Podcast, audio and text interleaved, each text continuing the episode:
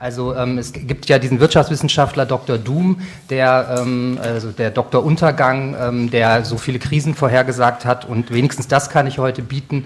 Ähm, ich sage es voraus, ich werde fünf Szenarien skizzieren, ähm, dreieinhalb davon sind äh, ziemlich finster ähm, und wo kriegt man heute schon einen Gruselfilm für zwei Euro Eintritt geboten. Also das kann ich zumindest leisten. tatsächlich sind äh, die Arbeiten von Professor Reissig und dem, was ich mache oder was auch das Institut macht, wo ich arbeite, ähm, durchaus verwandt.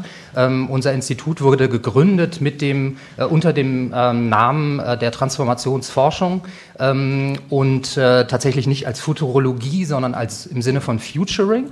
Ähm, das heißt also das Zukunft machen, also dass man versucht, die Tendenzen in der gegenwärtigen Gesellschaft zu analysieren, um dann besser in diese ähm, gesellschaftliche Entwicklung eingreifen zu können, also in einem fortschrittlichen, sozialen, demokratischen und ökologischen Sinne. Ähm, zur Entstehung des Papieres, also dem ähm, diesem Vortrag liegt ein Papier zugrunde, was in der Zeitschrift Luxemburg ähm, erschienen ist, ähm, ganz druckfrisch, die Sie tatsächlich auch, die schon erwähnt wurde und die Sie ähm, sowohl als E-Abo als auch in Print ähm, gratis beziehen können. Sie ist nicht kostenlos, aber ähm, sie ist gratis zu haben. Und ähm, äh, das Papier, ähm, oder das ich geschrieben habe, ähm, beruht oder hat als Ausgangspunkt genommen ein Papier von 2011, das das Institut, an dem ich arbeite, kollektiv geschrieben hat.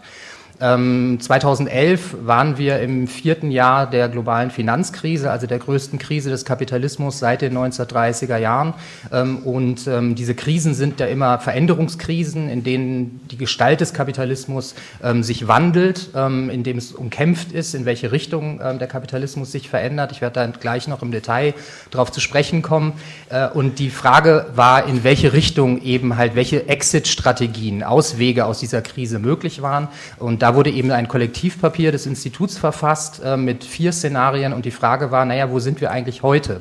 Weil in der ähm, kritisch-wissenschaftlichen Debatte ähm, es im Grunde genommen umstritten ist, ob wir heute längst die Krise überwunden haben, ob wir in einem neuen Kapitalismus-Typ äh, leben, den man autoritärer Kapitalismus vielleicht mit Frank Deppe oder Ian Bruff nennen könnte, oder ob wir uns immer noch in einer Zwischenperiode, also immer noch in einer Übergangsphase befinden, in der ähm, es relativ offen ist, in welche Richtung sich diese Gesellschaft ähm, auch in, als Weltgesellschaft verändert. Und das war im Grunde der Ausgangspunkt. Dem Papier sind im Grunde sind etwa ist ein Jahr ähm, Diskussion am Institut vorausgegangen. Und ähm, am Ende ähm, ist sozusagen es ein, ein, weil ich das Papier entworfen hatte, am Ende ist es dieses Einzelpapier ähm, geworden. Ähm, und ähm, wie gesagt, es ist, äh, soll dazu dienen, dass wir die Welt, die Prozesse, die uns umgeben, besser verstehen. Ähm, bei Adorno gibt es in Minima Moralia diesen schönen Satz, dass Wissen immer auch eine Freiheit ist. Also wenn wir wissen, wohin die Gesellschaft sich entwickelt, dann haben wir die Freiheit, ähm, uns äh, dafür, dazu aktiv verhalten zu können. Ähm, aber gleichzeitig haben wir eben auch die Freiheit, in diese Veränderung eingreifen zu können, ähm, vor allem kollektiv, um diese äh, Geschichte in eine ähm, positive Richtung zu wenden. Ähm, tatsächlich will ich anfangen mit ein paar ähm, Sätzen zu ähm, äh, sozusagen der, der allgemeinen, ähm, dem allgemeinen Verhältnis von uns in der Geschichte. Also ich glaube, es ist ähm, nie ganz leicht, sich klarzumachen, dass ähm, wir selber geschichtliche Wesen sind und dass Geschichte nicht immer etwas ist, was einfach abgeschlossen ist.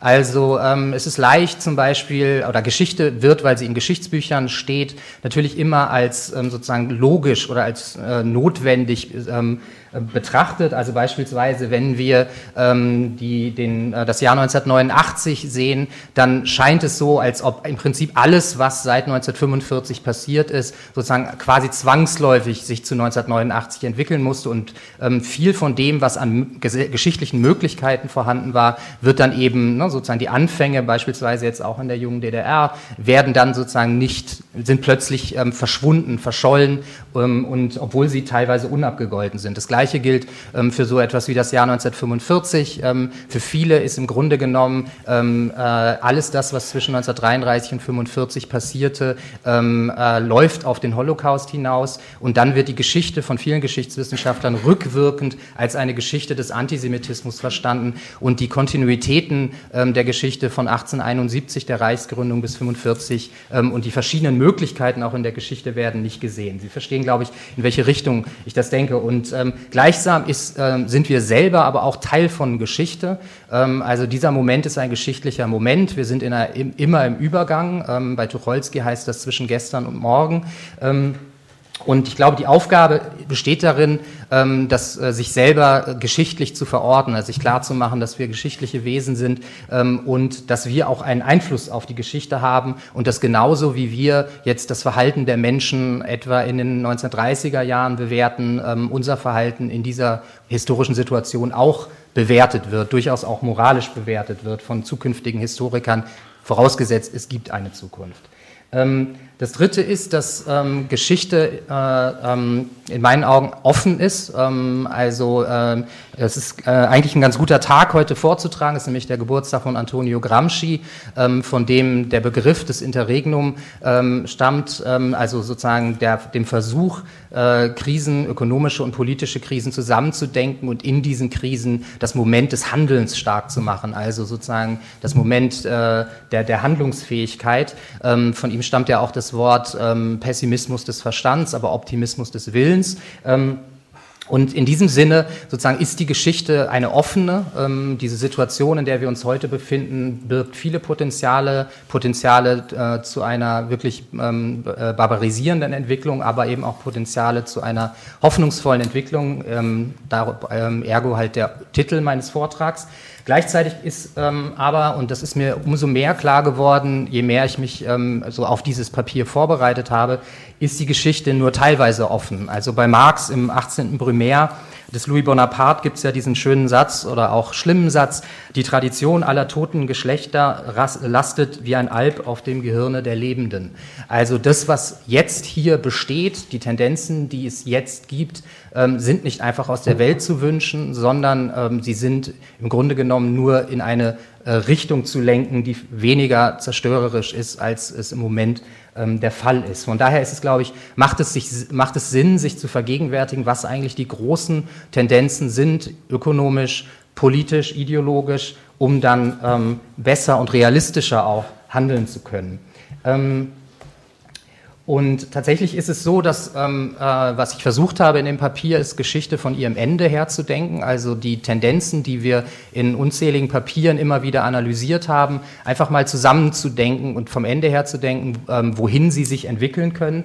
Ähm, und ähm, tatsächlich hat das ähm, in der Geschichte der Arbeiterinnenbewegung, haben das die klügsten Denker äh, immer getan und tatsächlich war es auch immer möglich, Geschichte vorherzusehen, wenigstens als Möglichkeit. Also beispielsweise nehmen wir ähm, äh, das äh, Manifest ähm, von Karl Marx und Friedrich Engels. Ähm, da haben sie im Grunde genommen, ja, wie sie äh, dann zum 150. Geburtstag gelobt wurden, waren sie die Propheten der Globalisierung. Also ähm, von der Zeit über Spiegel bis zur FAZ haben alle ähm, das kommunistische Manifest gelobt, nicht wegen seiner Politik, sondern wegen seiner analytischen Fähigkeit, die Globalisierung vorherzusagen.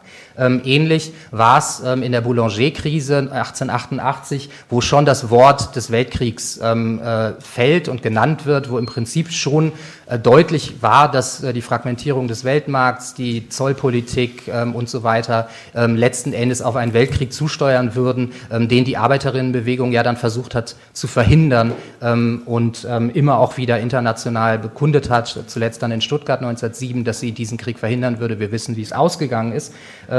Ähm, und ähnlich könnte man das sehen, wenn man äh, Tucholskys Briefe liest, dass er im Grunde genommen 1933 verstummt ist, weil er vorhergesehen hat, hat, dass Hitler eben nicht ähm, äh, stürzen würde, dass Hitler an der Macht bleiben würde. Und man findet in diesen Briefen wirklich bemerkenswerte Vorhersagen des Generalplans Ost. Also ähm, Sie wissen, der Generalplan Ost sah vor, ähm, 31 ähm, äh, Millionen, also ungefähr 31 Millionen ähm, ähm, Bewohner der, der Westsowjetunion systematisch verhungern zu lassen, zu erschießen, zu ermorden, um dann äh, Siedlungsgebiete für deutsche Siedler zu schaffen. Das findet sich längst bei Kurt Tucholsky in Briefen von 1933.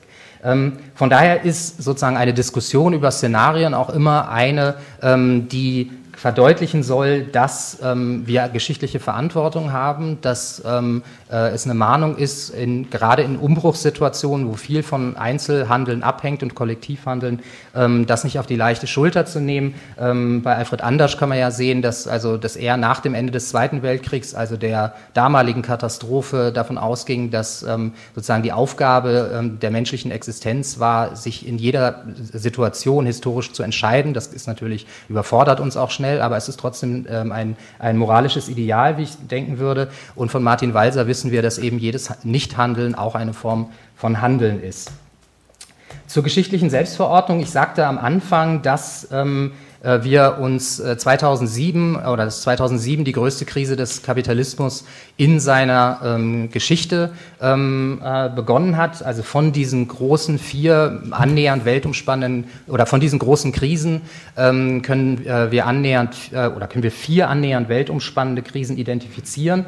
Ähm, das Besondere an diesen Krisen ist, dass der Kapitalismus nach Beendigung dieser Krisen, ähm, sofern er nicht durch eine sozialistische Alternative ersetzt wurde, nicht mehr der Kapitalismus von zuvor gewesen ist. Also ähm, wir wissen, dass ähm, beispielsweise in der großen Depression zwischen 1873 und 1896 ähm, der Manchester-Kapitalismus, ähm, der Konkurrenzkapitalismus in äh, den organisierten Kapitalismus überging. Ähm, wir wissen, dass aus der Krise der 30er Jahre ähm, der fordistische Kapitalismus, aber auch eben der Faschismus hervorging. Äh, nach 45 wurde mit dem Sieg der Alliierten der Fordismus internationalisiert unter der Hegemonie der USA. Ähm, wir haben die dritte Krise gehabt, den fordistischen Kapitalismus, aus dem der heutige neoliberale Finanzmarktkapitalismus entstanden ist. Und die Frage stellt sich natürlich, in welche Richtung entwickelt sich der Kapitalismus aus dieser Krise? Fest steht, dass diese Krise so tief ist, dass der Kapitalismus nicht bleiben kann, wie er ist. Es wird ein, ein neue, eine neue Art der ähm, Organisation von Kapital und Arbeit entstehen. Ähm, es werden neue Staatsformen entstehen und ähm, es wird auch eine neue Weltordnung geben. Stichwort ähm, äh, relativer Niedergang der USA und Aufstieg Chinas. Und äh, die Frage ist, ähm, welche ähm, und in welche Richtung das geht. Manche, wie gesagt, sehen ähm, schon längst einen autoritären Kapitalismus etabliert. Ähm, Fakt ist, dass wir seit 2016 ja einen Aufstieg der extremen Rechten weltweit erlebt haben ähm, und dass sich tatsächlich die Frage stellt, also ähm, wenn das, da das offensichtlich kein Zufall ist, kein regionaler Zufall, kein länderspezifischer Zufall, was eigentlich die ähm, grundlegenden Tendenzen im Kapitalismus sind, die diesen Aufstieg der Rechten befördern. Fakt Fakt ist, dass in allen dieser vier genannten großen Krisen des Kapitalismus wir es immer mit dem Aufstieg von extrem rechten Kräften zu tun hatten. Äh, nehmen wir einfach mal den, die erste Krise, da haben wir ähm, die Rechtsradikalisierung der Mittelklassen erlebt mit dem Deutschen Flottenverein, dem Alldeutschen Verband und so weiter. Ähm, in 30er Jahren, da braucht man, äh, das braucht man sich nicht irgendwie, das ist Ihnen ja alle, äh, ist ja uns ja allen klar, ähm, dass da außerhalb von Großbritannien und den USA überall liberale Demokratien durch autoritäre und faschistische Systeme hinweggefegt wurden wurden. Ähm, aber auch in der Krise des Fordismus gab es den Aufstieg ähm, extrem rechter Kräfte. Ähm, mit Gramsci, also dem Geburtstagskind, ähm, äh, ist die, also kann man davon ausgehen oder ist zumindest ähm, die Phase nach 2007 eine Interregnumsphase, eine, eine Phase des Übergangs gewesen, in denen ähm, auf den verschiedensten Ebenen die gesellschaftlichen Kräfte, also lokal, national, Weltordnung, äh, darum kämpfen, um die Konfiguration des Kapitalismus danach.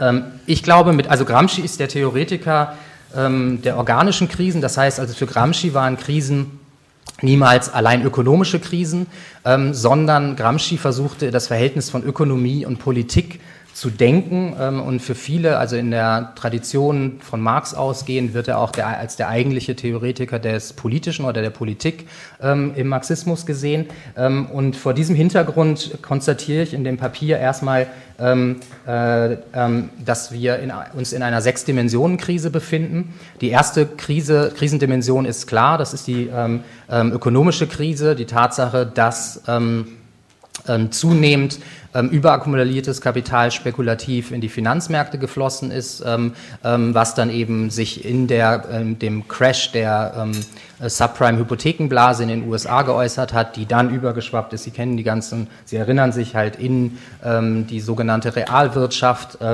und die dann durch ähm, Abwrackprämien in ähm, Deutschland oder Cash for Clunkers in den USA kurzfristig in die Zukunft verschoben ist. Äh, Stichwort 30 Prozent Überkapazitäten in der Autoindustrie.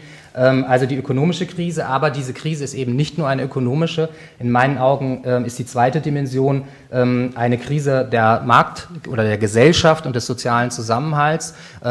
Tatsächlich ist es so, dass äh, der Neoliberalismus und seine Ideologen in den Volkswirtschaften der Economics Departments und den Business äh, Departments, Fachbereichen der Welt uns letzten Endes äh, also sagen, dass der Kapitalismus ähm, und die Märkte zum äh, Gleichgewicht tendieren, dass sie sozusagen ähm, Ressourcen optimal allokieren. Ähm, Fakt ist aber, dass die reale Geschichte, die in der VWL nicht vorkommt, ähm, tatsächlich ähm, dazu führt, immer mehr Ungleichgewichte zu schaffen. Wir sehen das ähm, äh, international in der zunehmenden Auseinanderentwicklung vom globalen Norden und globalen Süden.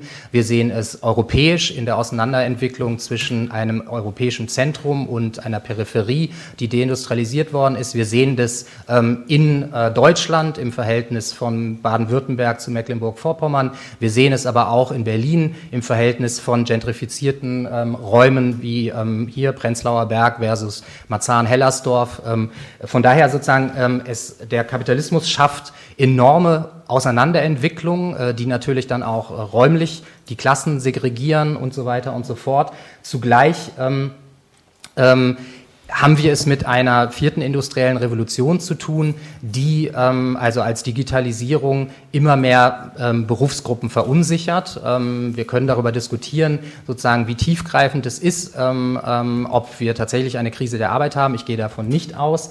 Fakt ist aber, dass ähm, die Digitalisierung zumindest, also nicht nur äh, einfache, geringqualifizierte Tätigkeiten äh, zu beseitigen droht, sondern mittlerweile auch ähm, qualifizierte Tätigkeiten wie Übersetzertätigkeiten, Journalistentätigkeiten, Ärzte, ähm, äh, Rechtsanwälte und so weiter und so fort. Und als diese Angst wirkt sie bis tief in die äh, Gesellschaft, insbesondere vor dem Hintergrund der Arbeitsmarktreform, ähm, äh, die in Deutschland eben Agenda 2010 und Hartz IV hießen. Die bedeuten, dass ähm, die, also die ursprüngliche Arbeitnehmermitte, also Leute, die ähm, äh, gut qualifiziert sind, einen guten Arbeitsplatz und ein gutes Gehalt haben, nicht wissen können, ob ihr Job in zehn Jahren noch existiert. Und durch diese ähm, Reformen, also die ähm, Richtung Workfare, wie das im amerikanischen Diskurs genannt wird, ähm, heißt es faktisch, dass Leute, die mit einem gut bezahlten Job ein Haus gebaut haben, zwei Autos sich angeschafft haben, ähm, es unklar ist, ob sie, wenn sie in zehn Jahren diesen Job noch haben,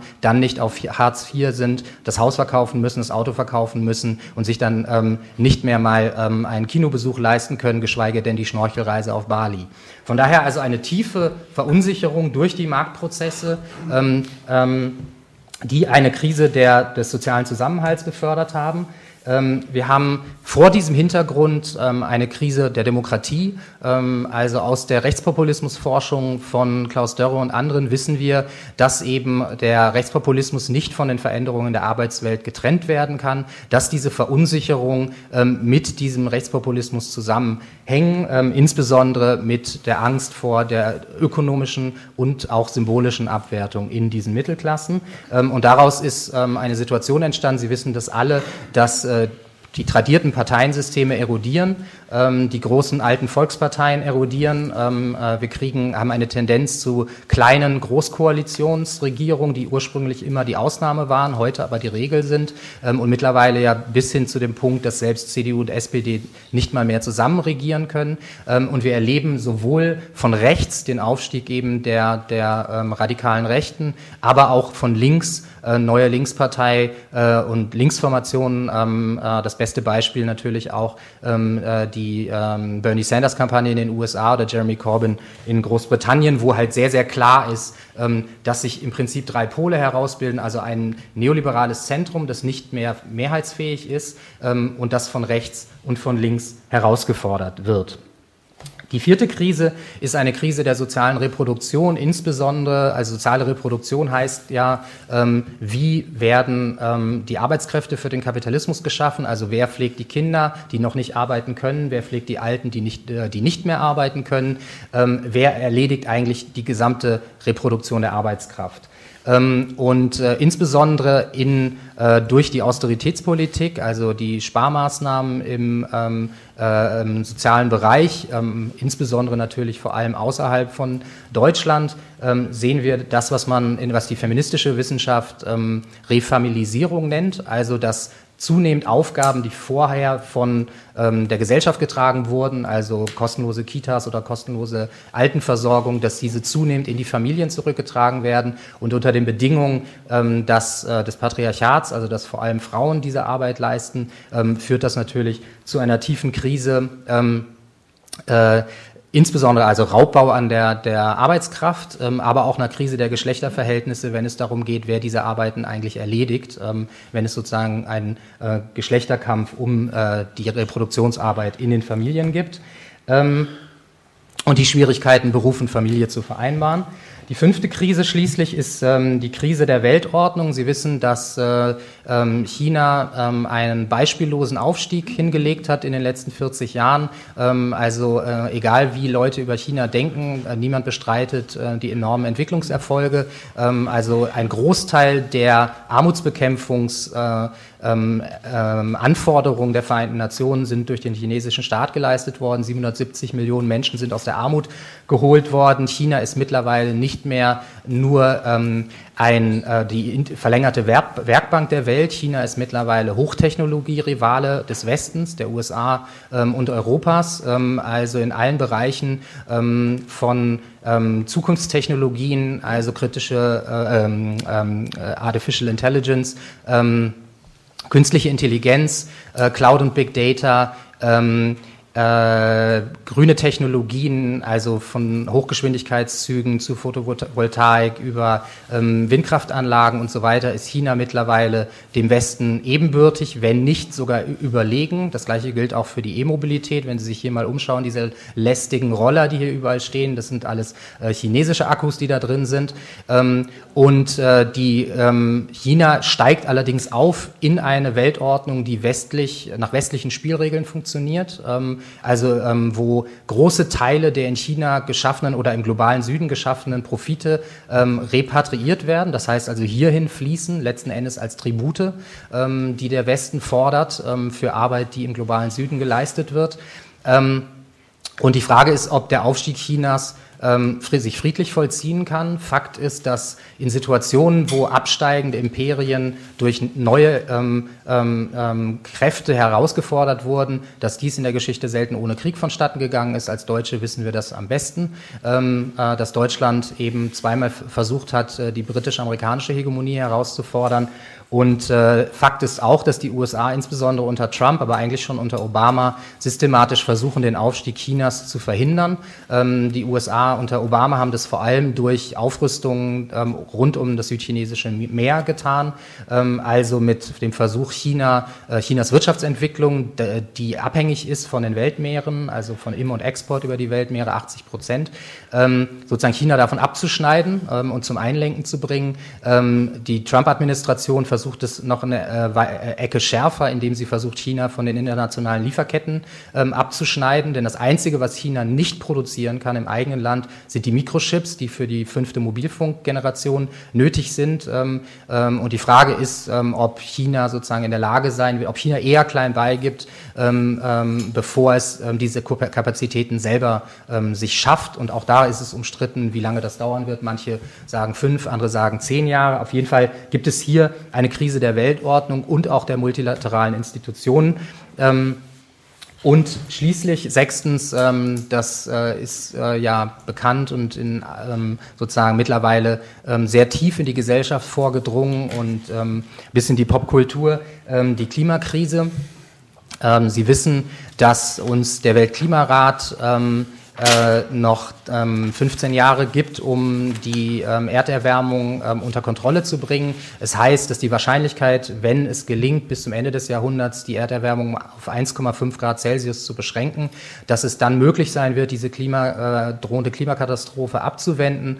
Ähm, wenn das nicht gelingen soll, ist die Wahrscheinlichkeit höher, dass ähm, sie außer Kontrolle gerät. Außer Kontrolle gerät, Sie wissen, ähm, Sie kennen die äh, unkontrollierbaren Kettenreaktionen, die erwartet werden. Also also auftauende Permafrostböden, die unglaublich viele Klimakillergase, Methangase ähm, und auch Pan äh, Pandemien freisetzen, also Viren, die über äh, tausende Jahre im Eis eingeschlossen waren ähm, und eben dann ein beschleunigter ähm, ähm, äh, Klimawandel, der eben nicht mehr kontrollierbar ist ähm, und der natürlich vor allem auch unglaubliche Fluchtbewegungen in Gang setzen wird. Also wenn man beispielsweise sich äh, die abschmelzenden Gletscher im Himalaya anguckt ähm, äh, und wie viele, also fast die Hälfte der, der Weltbevölkerung lebt in einem Gebiet, das abhängig ist von der Wasserversorgung von diesen Gletschern, ähm, dann können Sie sich vorstellen, ähm, was für Disruptionspotenziale diese Entwicklung hat.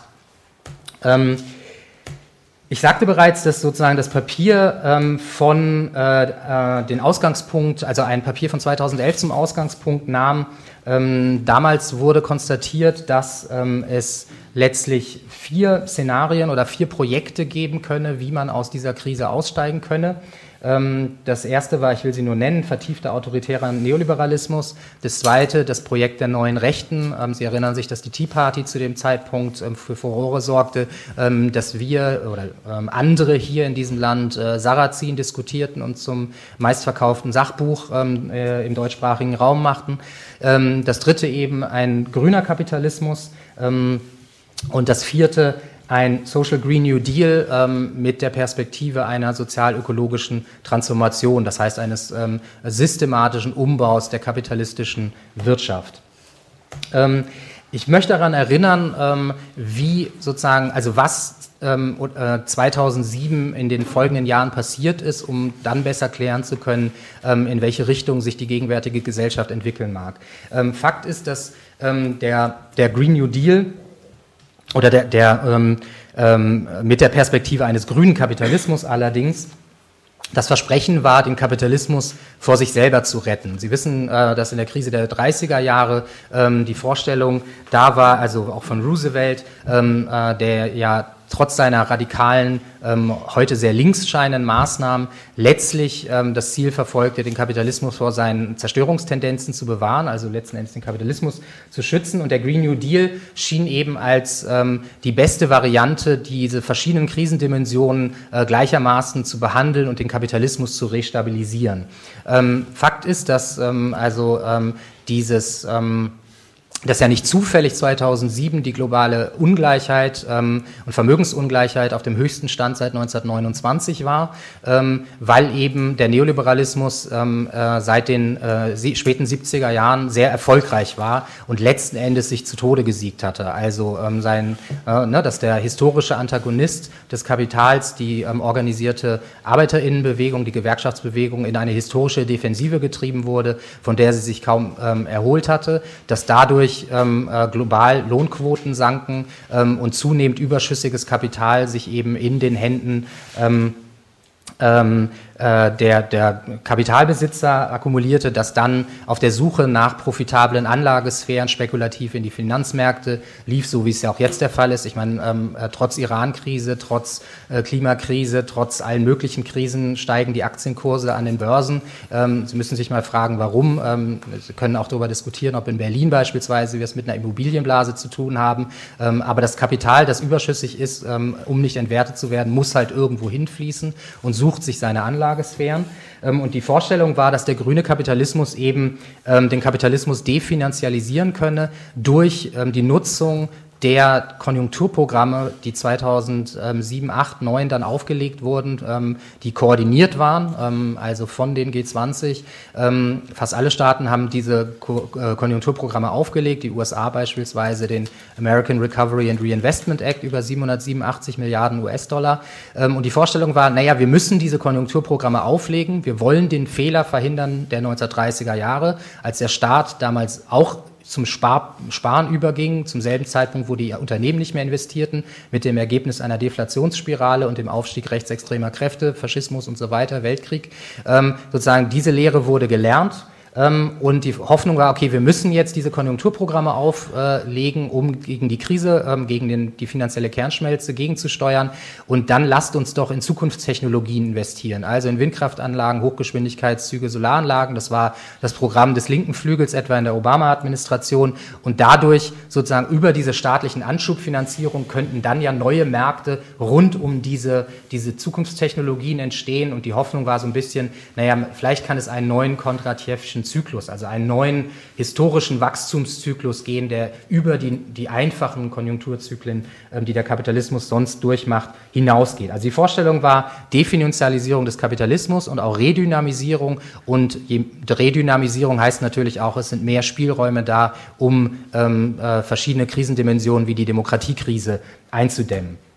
Also Rehegemonalisierung entsprechend, ne, also mehr Zustimmung zu gerieren für das dann äh, neu entstehende System eines grünen Kapitalismus äh, und gleichzeitig auch die USA im Weltsystem gegenüber China äh, wieder hegemonial zu machen, weil die USA eben ja den besonderen Vorteil haben, dass sie mit dem Dollar und der Wall Street als äh, sicherstem Anlagehafen für globales Kapital ähm, ähm, besondere Machtressourcen haben oder gehabt hätten für diese Art von Reform.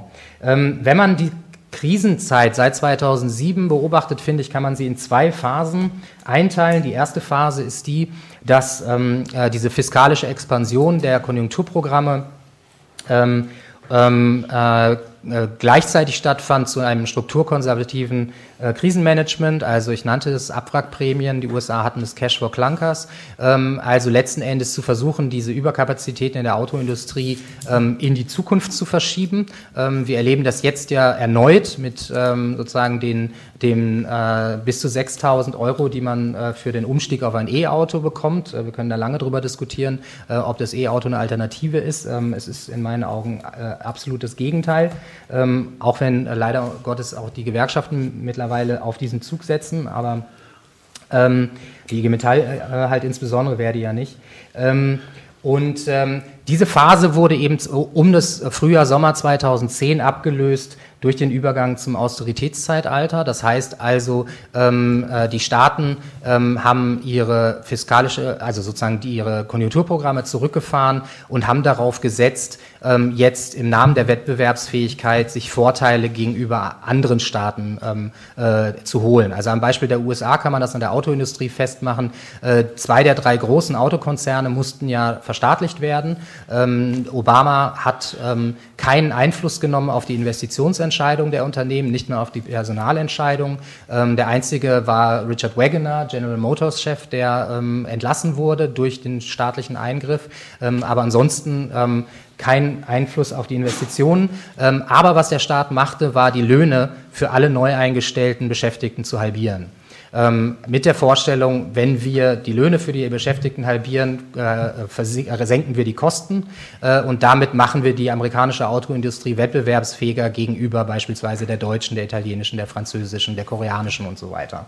Ähm, das heißt also, äh, wir haben eine Vertiefung des Neoliberalismus erlebt ähm, und den Versuch, ähm, äh, sich auf Kosten ähm, anderer Nationen ein größeres Stück von einem kaum wachsenden Kuchen ähm, zu verschaffen. Ähm, also ich habe das als den globalen Beggar Thy Neighbor Kapitalismus bezeichnet.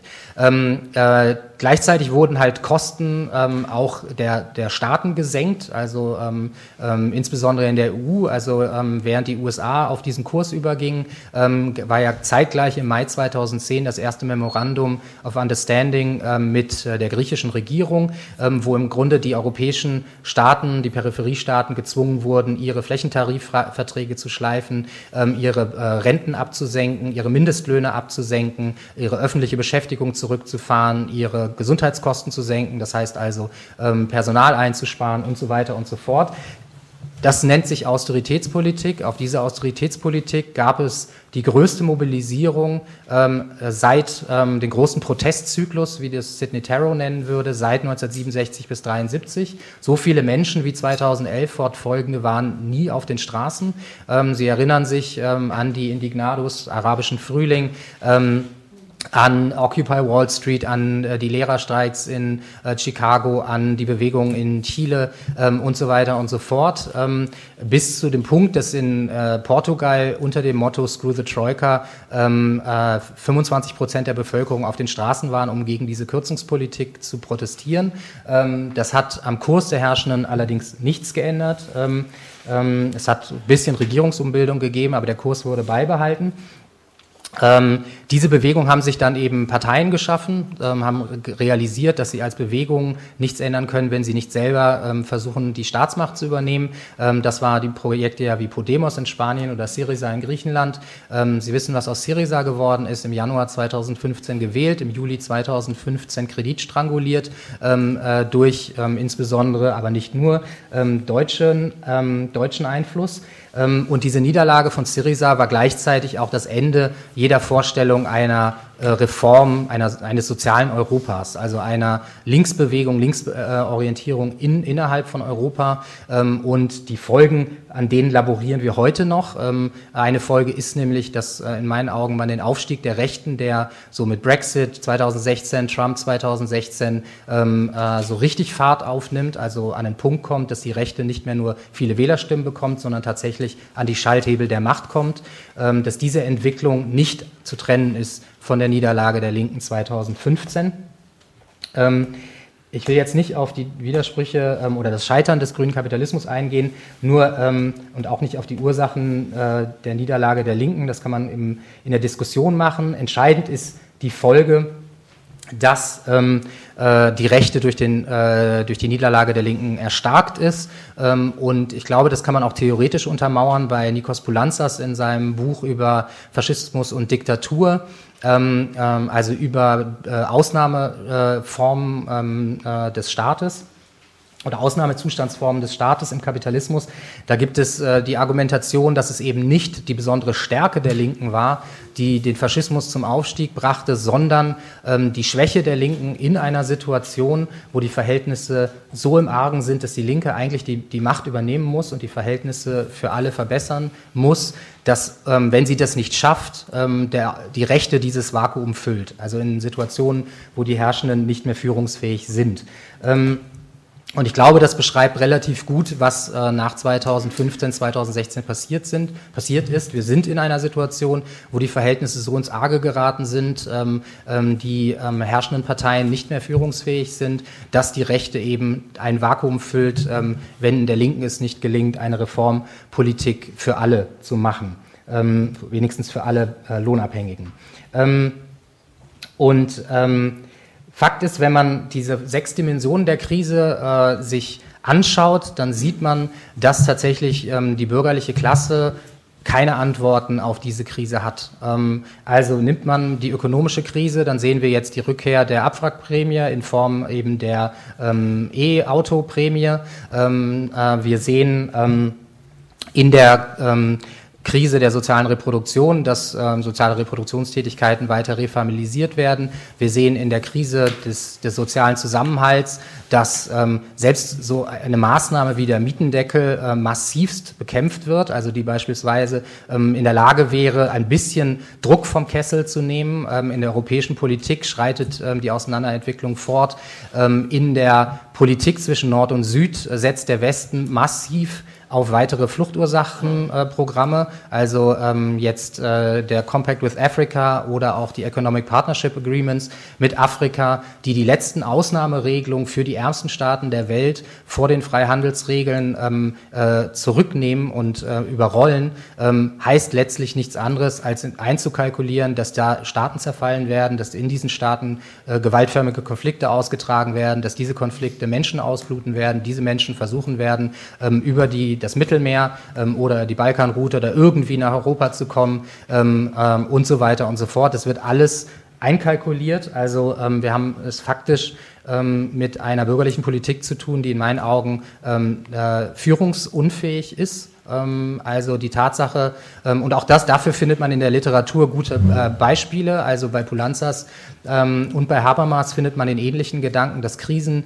ähm, eigentlich enorme Staatsmachtressourcen, ähm, enorme Führungsressourcen, politische Ressourcen erforderlich machen, dass diese Krisen aber eben äh, den Effekt haben, die Parteien des, der herrschenden Klasse zu fragmentieren. Also ne, so das zu schaffen, was wir jetzt haben, vier, fünf, sechs, sieben Parteiensysteme ähm, und in solchen Situationen diese Parteien selbstgenügsam werden. Also für mich war erschreckend ähm, nach der Brandenburg- und äh, der Sachsenwahl, ähm, zu sehen, dass sich die CDU oder Vertreter der CDU ähm, äh, vors Mikrofon stellen. Die CDU, eine Partei, die wenigstens im Westen seit 70 Jahren fast durchgängig regiert hat, ähm, also bis auf wenige Jahre, von der man erwarten würde, dass sie sagt, okay, wir versuchen, äh, diese, selbst im eigenen Interesse, diese Krisendimension unter Kontrolle zu bringen und versuchen, eine Reform zu formulieren, in denen wir diese verschiedenen Dimensionen, Demokratiekrise, sozialer Zusammenhalt, Digitalisierung und so weiter bearbeiten. Und äh, da stellt sich ein CDU-Vertreter hin und sagt, es sei ein guter Tag, ähm, weil die CDU stärkste Kraft geworden sei und eine Regierung ohne die AfD bilden könne.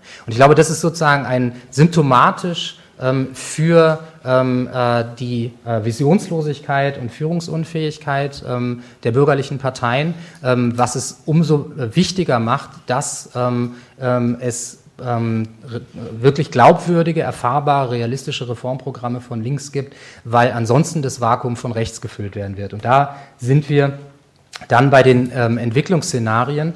Ähm, also ähm, vorweg ist es so, dass ähm, in der Arbeit, die wir machen, glaube ich, die Schwierigkeit besteht, dass natürlich all diese Krisendimensionen ähm, in der Lage sind, äh, zu vertieften Krisen in den jeweils anderen Krisendimensionen zu führen. Also um nur ein Beispiel zu nennen, nehmen wir den Freihandel, der im äh, globalen Süden zu Staatszerfall und äh, zu äh, kriegerischen Konflikten, damit zu Fluchtbewegungen führt äh, und dann eben 2015 den Aufstieg der Rechten beförderte.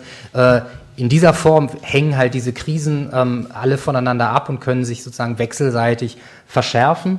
Ähm, trotzdem glaube ich, dass man äh, Szenarien skizzieren kann. Ähm, und das will ich in den letzten Minuten jetzt tun, damit wir darüber diskutieren können. Ähm, ein anderer Aspekt, der aber vorab auch, glaube ich, wichtig ist, ist, äh, äh, wie man die Rechte einschätzt, ähm, wenn man sie als wesentliche Gefahr sieht, weil nämlich sozusagen die Rechte an der Macht im Gegensatz zu ihrem Nimbus oder dem, was sie sich äh, zuschreibt, ähm, in der Österreich beispielsweise soziale Heimatpartei zu sein, faktisch ähm, an der Politik der Senkung der Kosten im Namen der äh, Wettbewerbsfähigkeit teilnimmt.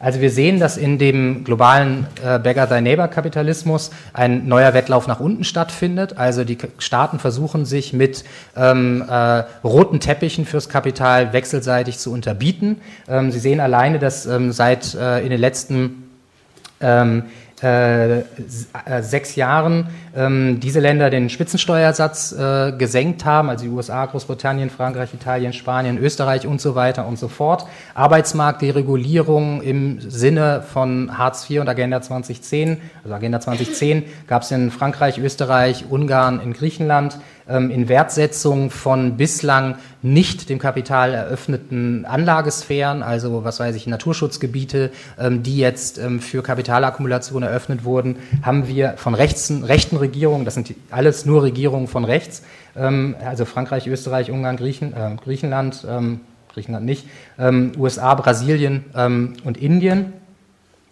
Und ähm, damit sozusagen zeigt sich, dass ähm, offensichtlich unter den jetzigen Bedingungen ähm, die Bürger, also die neoliberalen Zentrumsparteien zwar politisch geschwächt sind, sie verlieren Wahlen, die Rechte ist in der Lage, politisch an die Macht zu kommen, aber die politische Schwäche der Neoliberalen wird kompensiert durch eben die gesellschaftliche Stärke der Grundlage der Neoliberalen, nämlich die Transnationalisierung der Wertschöpfungsketten. Also dass es transnationale Konzerne gibt, ähm, dass es äh, globale Abhängigkeiten, internationale Lieferketten gibt ähm, und dass es eigentlich von rechts kein ökonomisch-nationalistisches Programm gibt, zumindest keines, das jetzt von äh, Trump oder ähnlichen äh, Kräften durchgesetzt werden konnte. Ähm, um nur ein Beispiel zu geben, also als die FPÖ in Österreich ähm, an der Macht beteiligt wurde, zum letzten Mal, also ähm, in der Koalition von 2017 mit der ÖVP, der konservativen Partei, ähm, da ähm, hatte die FPÖ im Wahlkampf ein, eine Volksabstimmung über den Euro und die EU-Mitgliedschaft gefordert. Ähm, sie wurde in die Regierung aufgenommen mit einem Bekenntnis zu EU und Euro, ähm, mit einem, äh, einer ähm, Erschwerung jedweder Form von Volksabstimmung über den Zeitraum der Koalition hinweg.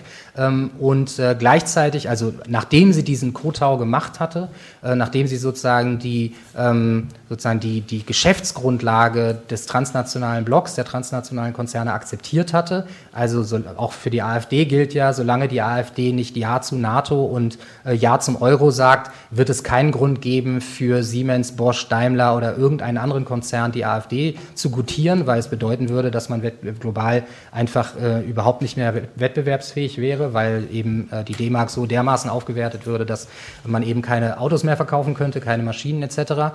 Ähm, so in diesem Sinne, nachdem die, AF, äh, die FPÖ diesen Kotau äh, gemacht hatte, bekam sie eben das Innenministerium. Und dann konnte sie ähm, auf Linke und Muslime einprügeln, ähm, so, weil ähm, da hatten die Transnationalen jetzt ähm, auch nichts gegen. Im Gegenteil, sie machen das ja selber schon. Ähm, und ich glaube, dass dieses österreichische Modell ist bislang noch das Modell, wie die Rechte, ähm, wenn sie an die Macht kommt, sozusagen operiert. Man kann das an Trump ganz gut zeigen. In einem Aufsatz für die Zeitschrift für internationale Beziehungen habe ich das mal exemplarisch anhand der USA gemacht.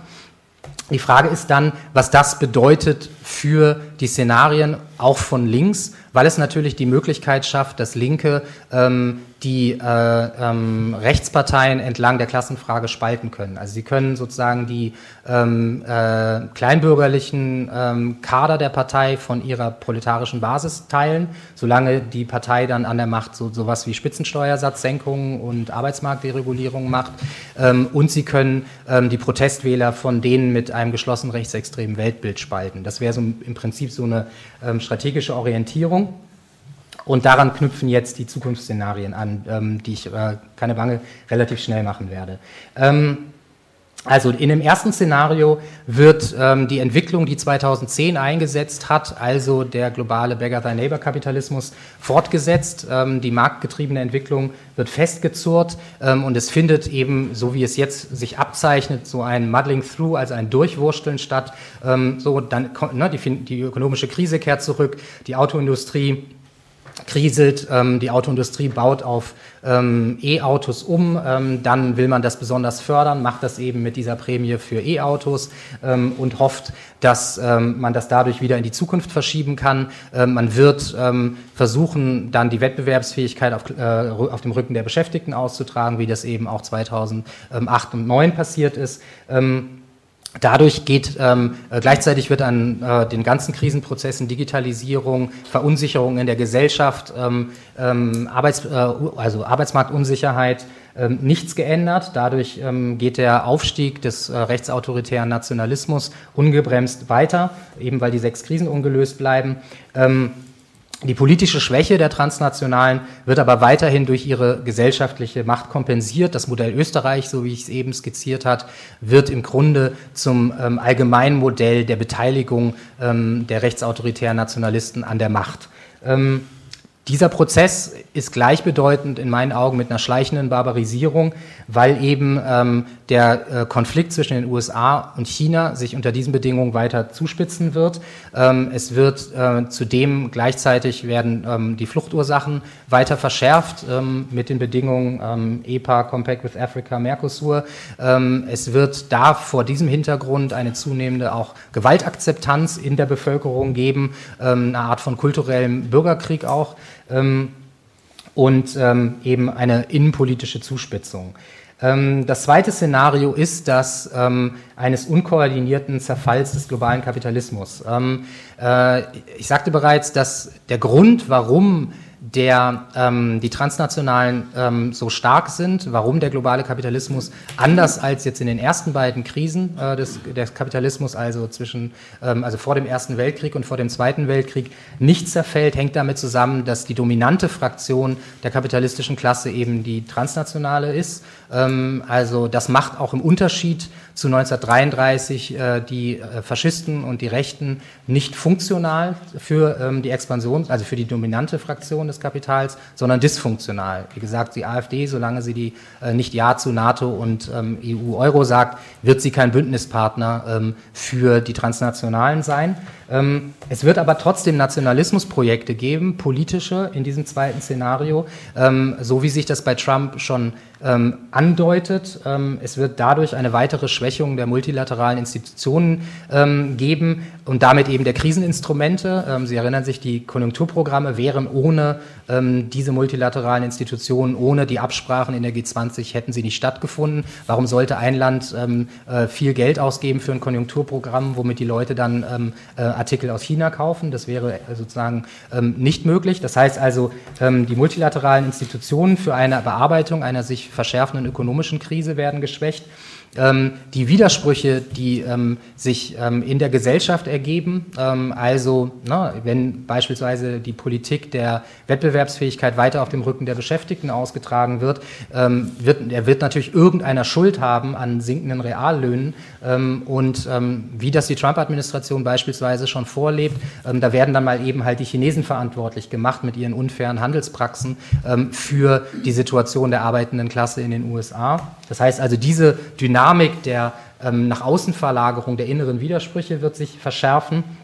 Und irgendwann gibt es einen Umschlag von Quantität in Qualität, ähm, in dem sich eben das, was im Moment nur Mittel zum Zweck ist, ähm, also der Protektionismus, der eigentlich nicht Selbstzweck ist im Moment. Also die Trump-Administration versucht beispielsweise China zum Einlenken zu zwingen, die Märkte zu öffnen, sich verbesserte Handelsbedingungen ähm, zu verschaffen zugunsten der USA, äh, verbesserte geistige Eigentumsrechte und so weiter. Das verselbstständigt sich in einer Art von Wirtschaftskrieg. Ähm, da findet ähm, unter ziemlich chaotischen Bedingungen eine Rückentwicklung der Transnationalisierung statt. Ähm, äh, und ähm, es dominiert letztlich eine Logik des Politischen über die Logik des Ökonomischen ähm, und damit transformiert der rechtsautoritäre Nationalismus an der Macht tatsächlich die gesellschaftlichen Grundstrukturen. Es kommt zu einer Wiederbelebung der Autarkie-Ideologie aus den 30er Jahren. Also plötzlich ähm, will jedes Land ähm, selber ähm, seine, nicht nur seine Rüstungsproduktion haben, sondern auch seine Energieversorgung, seine Agrarversorgung. Ähm, es wird ziemlich äh, katastrophalen Extraktivismus geben, eine Wiederbelebung nicht nur von Atomkraft, sondern von ähm, Kohle, ähm, Bergbau ähm, und äh, damit aber auch eine Verschärfung tatsächlich der zwischenimperialistischen Rivalitäten zwischen den Staaten. Ähm, und eine Verschärfung der allgemeinen Krisentendenzen, die ich beschrieben habe, und dem Versuch, sich als äh, gated capitalism, also sozusagen abzuschotten vor den Auswirkungen dieses katastrophalen Zerfalls des globalen Kapitalismus, der vor allem natürlich im globalen Süden katastrophal sein wird, wo die Länder im Grunde ja äh, vielfach einfach nur exportabhängig sind von einzelnen Waren. Ähm, und was das äh, für Auswirkungen haben kann, kann man an Nigeria beispielsweise sehen, wo die USA ja beispielsweise äh, von einem Jahr auf das andere fast ihre gesamten Ölimporte aus Nigeria eingestellt hatten, ähm, um ähm, äh, das zu Hause zu produzieren. Das dritte Szenario ist auch ähm, äh, nicht minder ähm, äh, schön. Ähm, ich äh, hatte, glaube ich, am Anfang gesagt, dass dreieinhalb dieser Szenarien ähm, ziemlich äh, Dr. Doom-mäßig sind, also äh, ziemlich Untergangsszenarien.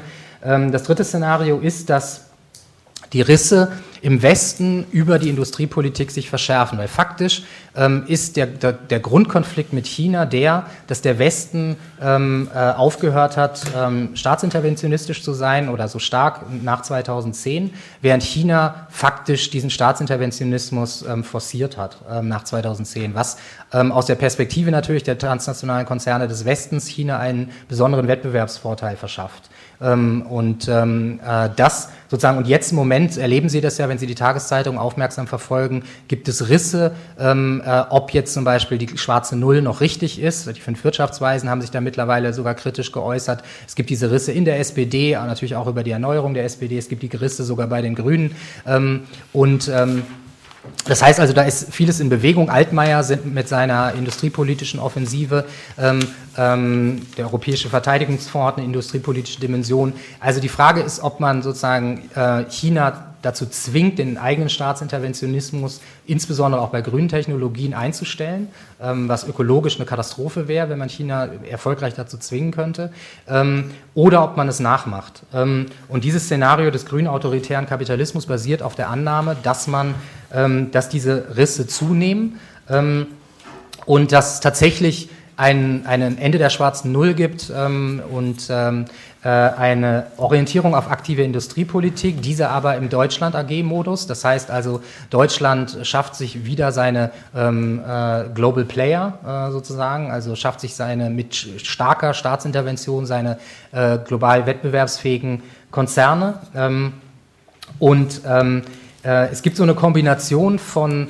ähm, staatlicher ähm, Industriepolitik bei fortgesetzter neoliberaler Arbeitsmarkt- und Sozialpolitik ähm, gleichzeitig kombiniert mit dem äh, äh, der Illusion des grünen Wachstums. Ähm, also ich glaube, da brauche ich Ihnen, äh, da renne ich offene Türen ein, ähm, wenn ähm, ich das als Chimäre bezeichne. Fakt ist, dass sozusagen alle Einsparungen, beispielsweise bei fossilen Verbrennungsmotoren, immer durch das Problem im Kapitalismus ähm, erschwert worden sind, dass der Kapitalismus an Masse zulegt. Ähm, also alle 25 Jahre verdoppelt sich durch den Wachstumszwang des Kapitalismus die Masse an produzierten Waren und damit heißt heißt es faktisch, dass, ähm, also selbst wenn es gelingen könnte, Verbrennungsmotoren zu schaffen, die weniger als drei Liter verbrauchen, was äh, Ingenieure sagen, technisch unmöglich ist, ähm, wird die Masse letzten Endes immer dazu führen, dass es kein grünes Wachstum gibt und geben kann und auch in den vergangenen Jahrzehnten nicht gegeben hat. Es gibt die historischen Studien, ähm, die sozusagen die Vorstellung, Kapitalismus sei mit der Klimakrise äh, oder einer Bearbeitung der Klimakrise ähm, äh, verbindbar ad absurdum führt. Das bedeutet, ähm, dass die Klimakrisenkosten vor allem nach unten abgewälzt werden in diesem grünen autoritären Kapitalismus. Ähm, insbesondere, also Beispiel wäre eine Besteuerung von CO2, ähm, die regressiv ist, die bedeutet, dass die Armen nicht mehr fliegen dürfen und die Armen auch kein Fleisch äh, mehr essen dürfen. Letztlich so, Tendenz ein bisschen zugespitzt. Und die Krisenkosten nach außen abgewälzt werden, indem man sich eben vor den äh, Klimaflüchtlingen abschottet durch eine zunehmende militarisierte Politik im Namen der, des Schutzes unserer Lebensweise. Man findet das in, in grün-autoritären Kreisen, in Teilen ähm, des grünen Spektrums heute schon, diese Art von, von äh, Debatten. Ähm, also, und gleichzeitig wird es gegen diese ähm, Abwälzung der Klimakrisenkosten Proteste geben, ähm, äh, auch natürlich einen Konflikt zwischen den fossilen ähm, äh, Industrien in Deutschland, ähm, die äh, Wasser auf die Mühlen der AfD sind, also eine Art von kulturellen Bürgerkrieg, ähm, der, auf den der Staat autoritär reagiert. Das vierte Szenario schließlich ist, ähm, dass es äh, der Linken gelingt, ähm, die Rechte, so wie eben skizziert, zu spalten, ähm, indem sie eine ähm, Politik, ich führe es äh, nicht genauer aus, aber durch äh, eine neue Klassenpolitik tatsächlich mehrheitsfähige Politik macht, ähm, die Rechte entlarvt als ähm, äh, keine Alternative für Deutschland und für die Welt ähm, dass die Protestbewegung, die wir jetzt, ähm, äh, jetzt schon wieder ähm, erleben, weltweit von Haiti über Libanon, Irak, Frankreich und so weiter, dass durch eine Intensivierung dieser Protestbewegung und womöglich einer Intensivierung auch der ökonomischen Krise, die Verteilungskonflikte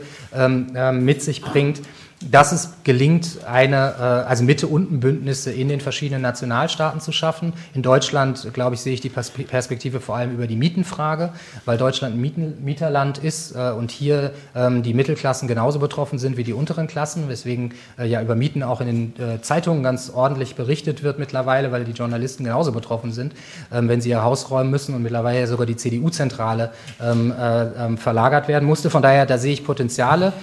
Über diese Mitten-Unten-Bündnis, Mitte-Unten-Bündnisse in den verschiedenen Nationalstaaten gibt es eine Linksverschiebung in diesen Nationalstaaten mit internationalen Verstärkereffekten. Die Corbyn, äh, mögliche Corbyn-Regierung ist ja nicht zustande gekommen, allerdings nicht, weil das Programm zu links war, sondern wegen ähm, dem Brexit-Problem. Aber Sie können sich vorstellen, was passieren würde, wenn in, San, äh, in den USA Sanders nicht nur nominiert werden würde, sondern tatsächlich die Wahl gewinnen würde.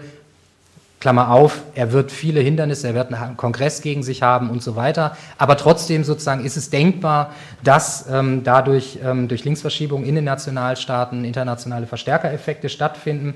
Ähm, unter diesen Bedingungen entsteht, und das habe ich in dem Text hier sehr viel ausführlicher ähm, formuliert, ähm, wird das, ähm, äh, das grüne Bürgertum gezwungen sein, ähm, zu versuchen, im Prinzip so ein bisschen wie in den 30er Jahren die Roosevelt-Regierung in den USA, ähm, diese Bewegung von unten zu kooptieren, sich als sozusagen das ausgleichende Element ähm, aufzuspielen ähm, äh, und sozusagen ähm, die Bewegung zu entradikalisieren. Ähm, es findet eine Kooptation der Linken statt im Kontext eines wirklich neuen globalen Reformzeitalters, so ein bisschen wie den 70er Jahren, also wo internationale Kooperation, Abrüstung ähm, und so weiter, ähm, äh, Bearbeitung der Klimakrise international, Schaffung neuer multilateraler Institutionen ähm, entsteht, äh, ein neuer Hoffnungsdiskurs bis in die Künste hinein, die plötzlich ähm, ähm, tatsächlich ein, eine neue hoffnungsvolle Perspektive der, der realistischen Reform formuliert.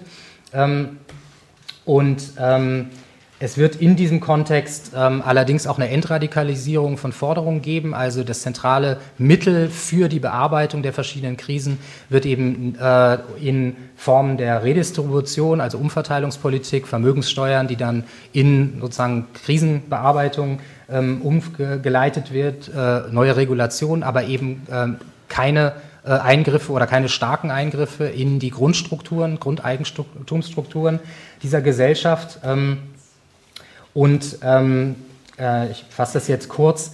Ähm, letzten Endes eine Situation, in dem irgendwann die Reformen im Kapitalismus, die Verbesserung auch in der Arbeitswelt, Arbeitszeitverkürzung auf die Profite des privaten Kapitals drücken werden, so wie das in den äh, 70er Jahren passiert ist und wo sich erneut die Frage stellen wird, ähm, in welche Richtung sich äh, dieser Kapitalismus dann entwickeln wird, also ob sozusagen ähm, erneut wie in den 70er Jahren ähm, äh, ähm, Errungenschaften der Arbeiter in Bewegung zurückgerollt werden und so weiter. Auch in diesem Szenario ist, äh, ist fragwürdig, ob die Klimakrise, ähm, die Klimakatastrophe abgewendet werden kann. Ich glaube tatsächlich, dass es nur im fünften Szenario möglich ist. Ähm, das fünfte Szenario verläuft in etwa wie das Szenario 4, ähm, allerdings eben nicht unter der Führung von ähm, einem grünen Bürgertum, das linke Bewegungen kooptiert, sondern eben ähm, unter äh, einer Führung dieser antikapitalistischen Bewegung, die von den Industrienationen ausgeht, ähm, die eben mit entsprechenden ähm, äh, Ressourcen auch ausgestattet ist, diese Krise zu bearbeiten. Das Problem ist ja, dass Griechenland im Grunde eine Sowjetunion 2.0 hätte werden können, also als unterentwickeltes Land ähm, äh, den Versuch zu wagen, ähm, ein, ein ähm, eine Alternative zum Kapitalismus aufzubauen. In dieser äh, Perspektive ist der globale Green New Deal äh, des Szenarios 4 nur ein Übergangsprogramm. Ähm, es findet eine Transformation, ein Umbau des Staates statt. Ähm, demokratische Staatsapparate werden um die bestehenden Staatsapparate herumgebaut. Ähm, es werden neue Eigentumsformen geschaffen von kommunalem über äh, staatlichem, über genossenschaftlichem Eigentum. Und äh, die Mindestbedingung dafür ist zweifellos die Kontrolle des Bankenwesens ähm, als Hebel ähm, äh, für die sozialökologische Investitionskontrolle. Ähm, es entsteht eine neue Form von Multilateralismus, also Form von des äh, solidarischen Tausch, ähm, der nicht äh, marktvermittelt ist, also dem Tausch ähm, von ähm, Technologietransfer, insbesondere aus China, ähm, äh, ähm, durch äh, und Tausch von anderen ähm, äh, Sachen, ähm, also ein solidarischer Internationalismus. Ähm, und es findet eine rasante Umstrukturierung von Produktions- und Lebensweisen statt. Und unter diesen Bedingungen scheint mir, wäre eine Eindämmung der Klimakrise möglich. Ähm, der letzte Satz in meinem Aufsatz ist, die Menschheit überlebt und auch die Menschlichkeit. Vielen Dank.